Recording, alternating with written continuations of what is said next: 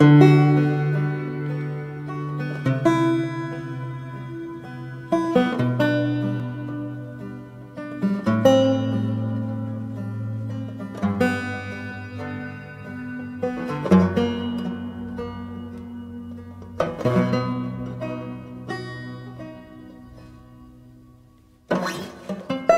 minhas amigas e meus amigos, sejam muito bem-vindos a mais um episódio do nosso podcast.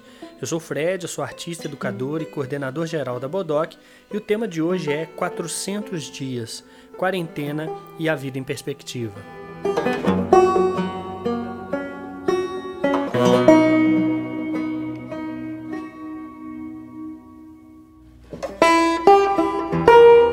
Antes de começar o episódio, eu preciso avisar vocês que agora é possível apoiar as iniciativas da Trama, como o nosso próprio Artcast, com doações através da aba Apoiar na nossa plataforma virtual.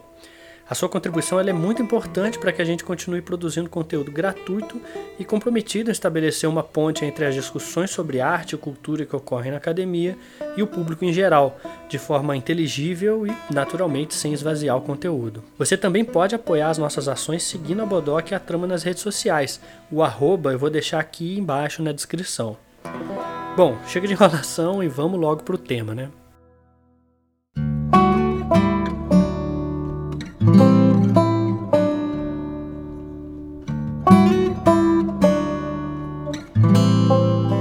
Eu nunca imaginei em nenhum momento da minha vida, ao longo desses 31 anos, que eu ficaria de quarentena por mais de 400 dias. Como eu faço parte do grupo de risco devido a problemas respiratórios crônicos, a necessidade de preservar minha saúde significa diretamente a necessidade de preservar minha própria vida. E isso me obrigou a evitar ultrapassar a impenetrável barreira invisível que separa os limites da minha casa e a rua. Inclusive, eu lembro quando eu tive um lapso otimista em meados de 2020 por conta do aparente achatamento da curva de contágio. Foi aí que eu criei coragem para voltar a correr pelas ruas do bairro, que inclusive é uma atividade que eu sempre gostei de fazer e que eu tive que interromper com a quarentena. Mas como vocês bem sabem, a ilusão da melhora na gravidade da pandemia acabou tão rápido quanto chegou. Isolamento total voltou a ser a minha realidade. Há quem diga que, por pior que seja a situação, a gente deve buscar enxergar sempre o lado bom disso tudo. Como, por exemplo, o tempo de introspecção e oportunidade de olhar a própria vida em perspectiva diante dessa brusca freada no intenso cotidiano que a gente vivia. Sem as distrações de um dia a dia comum, essa é de fato uma colocação realmente apropriada, mas a verdade é que isso tudo se tornou uma nova rotina e esgotou ali a sua beleza inicial nos primeiros meses da pandemia. E hoje, mais de 400 dias depois, isolado em casa, eu acho essa conversa um pseudo-otimismo chato, porque eu nem mesmo sei mais o que cabe introspecção e novas perspectivas na minha vida. Aliás, falando nisso, se a gente parar para pensar, a perspectiva é um conceito amplamente utilizado nas artes que consiste, grosso modo, em uma técnica de representação tridimensional que cria uma ilusão de profundidade das figuras. É a perspectiva que faz com que a pintura realista ou figurativa, por exemplo, ganhe camadas de planos sobrepostos, fazendo o nosso olhar acreditar que aquela superfície bidimensional da pintura é, na verdade, tridimensional. Ao perceber que, na verdade, algo tridimensional é uma coisa ou objeto que possui três dimensões, altura, largura e profundidade, a gente percebe que na superfície plana de uma tela, a perspectiva aponta justamente para a dimensão da profundidade na representação virtual. Por isso, até faz todo sentido pensar a vida em perspectiva, porque, tal como um objeto qualquer, a gente teria a possibilidade de mudar o nosso ponto de observação. Ou seja, a gente pode colocar esse objeto em perspectiva e trazer mais profundidade para entender ele de outras formas. O problema é que, no caso da vida, os objetos dos quais a gente está falando não são exatamente sólidos nem ocupam um lugar específico no espaço físico, evidentemente. Na psicanálise, por exemplo, Freud afirma que o objeto é aquilo que, ou através do qual, a pulsão consegue atingir o seu alvo. Por isso, o objeto na vida não seria um objeto fixo nem previamente determinado ele é aquilo que há de mais contingente no agrupamento de elementos e processos presentes nos atos pulsionais. Álvaro de Pinheiro Gouveia, por exemplo, no seu livro A Tridimensionalidade na Relação Analítica, destaca que o termo objeto é empregado para designar pessoas ou coisas do ambiente externo que são psicologicamente significativas para a vida psíquica de cada indivíduo.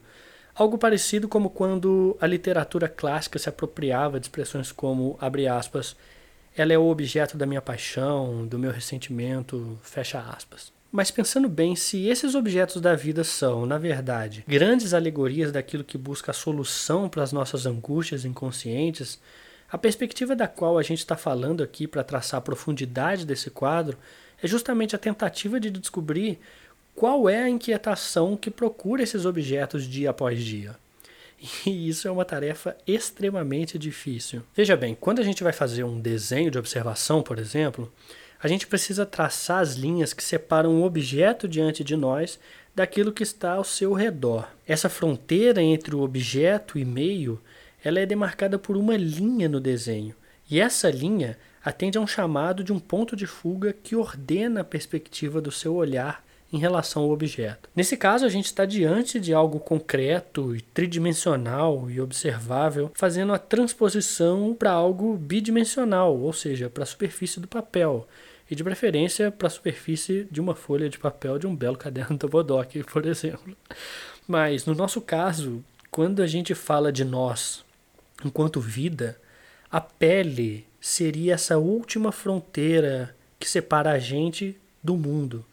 E essa linha tênue não é suficiente para determinar quem nós somos em perspectiva. Quando a gente pensa a nossa própria vida em profundidade, a gente cria um ponto de fuga que tenta ordenar cada linha dos nossos desejos mais profundos sem exatamente enxergar eles, sem necessariamente conhecer eles.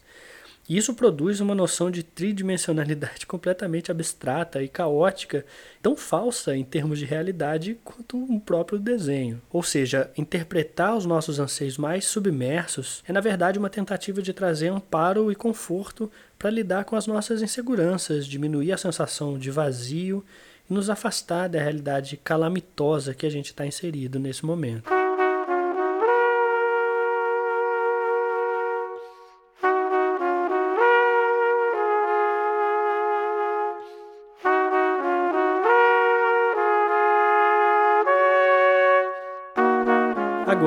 Pensando novamente na vida antes da quarentena, cruzando com essa ideia que eu classifiquei como um papo pseudo-otimista e chato, nas nossas rotinas normais, essa estrutura de pensamento não seria em si um ato de resistência? Ela não seria em si um ato de liberdade? No rolo compressor da nossa rotina diária, produtiva, repleta de trabalho sem tempo para amigo, família ou o que realmente a gente gostaria de estar tá fazendo com as nossas vidas, eu acredito que parar para imaginar a vida em perspectiva seria um artigo de luxo, digno de coisas que jamais poderíamos comprar. Pensando bem, estando aqui há mais de 400 dias em quarentena, talvez essa rotina de introspecção e o ato de buscar ver os problemas e a vida em perspectiva não tenha perdido de fato a sua beleza inicial. Talvez as novas distrações do dia a dia tenham nos proporcionado justamente a capacidade de imaginar algo além do que a gente é, de enxergar aquilo que realmente importa e imaginar tudo aquilo que a gente pode vir a ser. Talvez olhar a vida em perspectiva seja uma nova maneira de dizermos a nós mesmos que viver só não basta, de que só não existe o que não pode ser imaginado, como diria o poeta Murilo Mendes.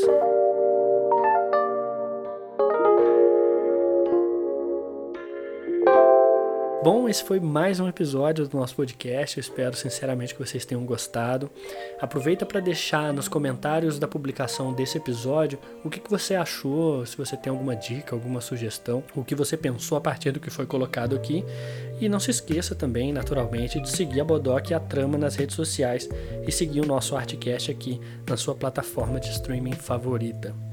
Eu vou ficando por aqui então, a gente se vê na próxima. Tchau, tchau.